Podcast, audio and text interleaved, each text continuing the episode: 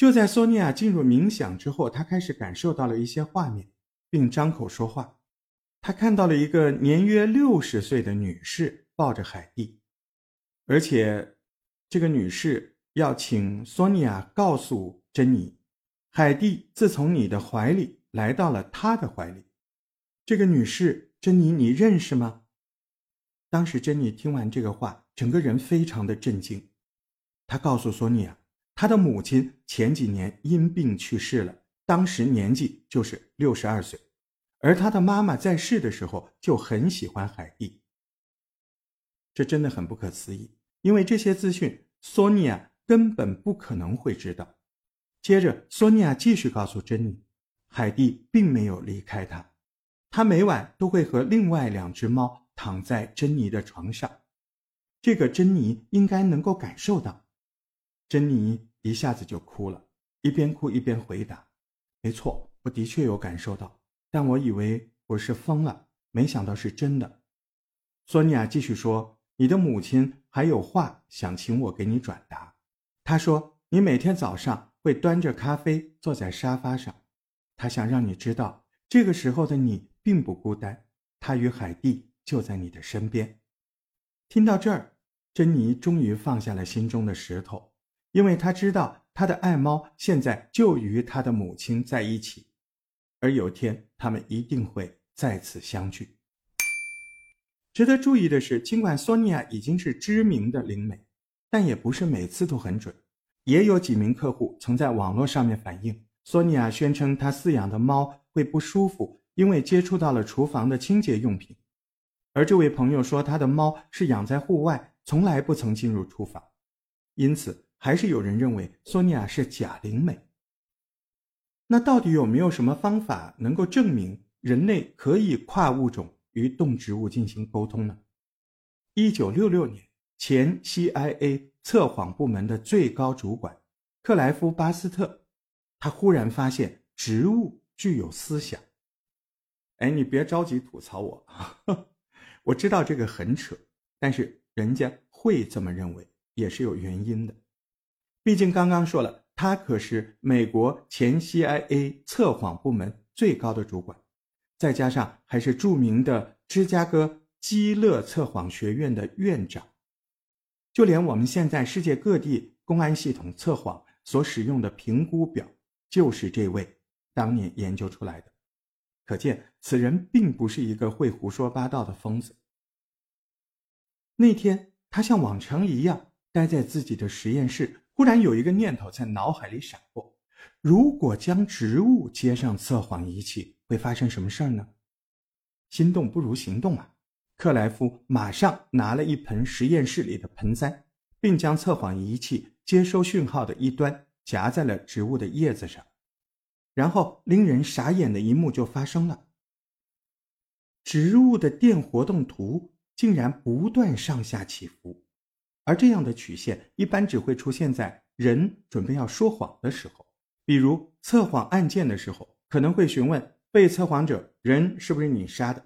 这种问题会让杀人凶手感觉到威胁，一紧张，这时就会被测谎仪器侦测到。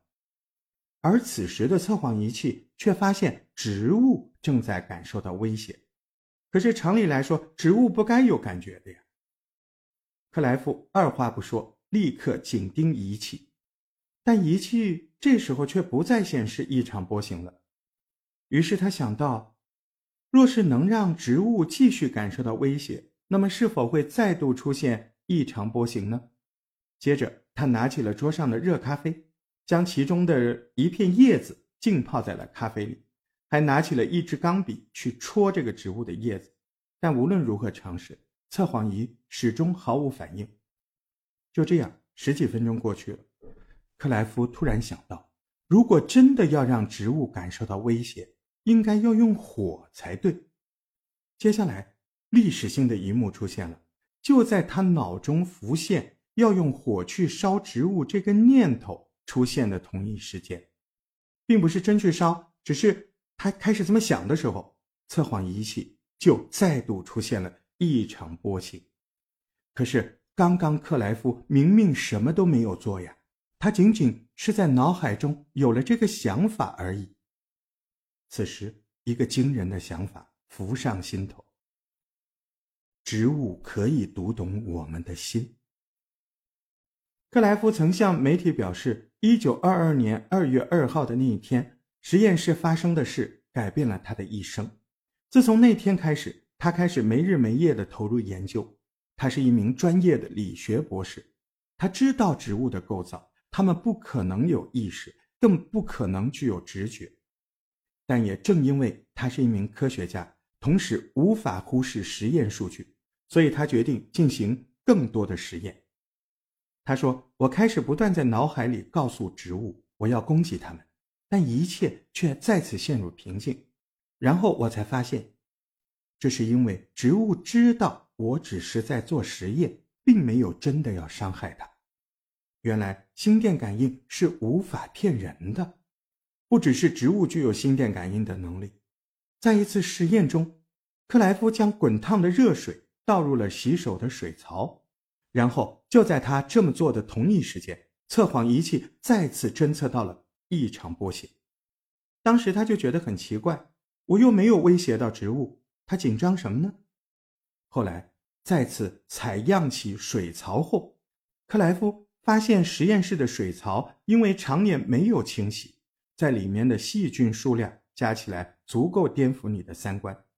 所以，当滚烫的热水进入水槽的那一刻。大量细菌瞬间死亡，这种惨状很有可能通过心电感应的方式传给了植物、细胞、植物。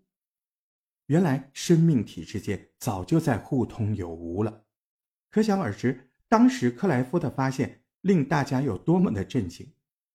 不少人复制了他的实验，有些人成功了，但也有些人没有成功。没有成功的人认为克莱夫是科学的耻辱。身为专业的科学家，搞江湖骗术实在可耻。但值得注意的是，在一片谩骂声中，仍然有许多专业的学者出面声援克莱夫。例如，俄国的科学家普希金，还有史丹佛研究学院的哈尔普特夫博士，就曾公开表示，他们看过克莱夫的实验数据，认为他的实验过程很严谨，研究数据对于人类来说非常的珍贵。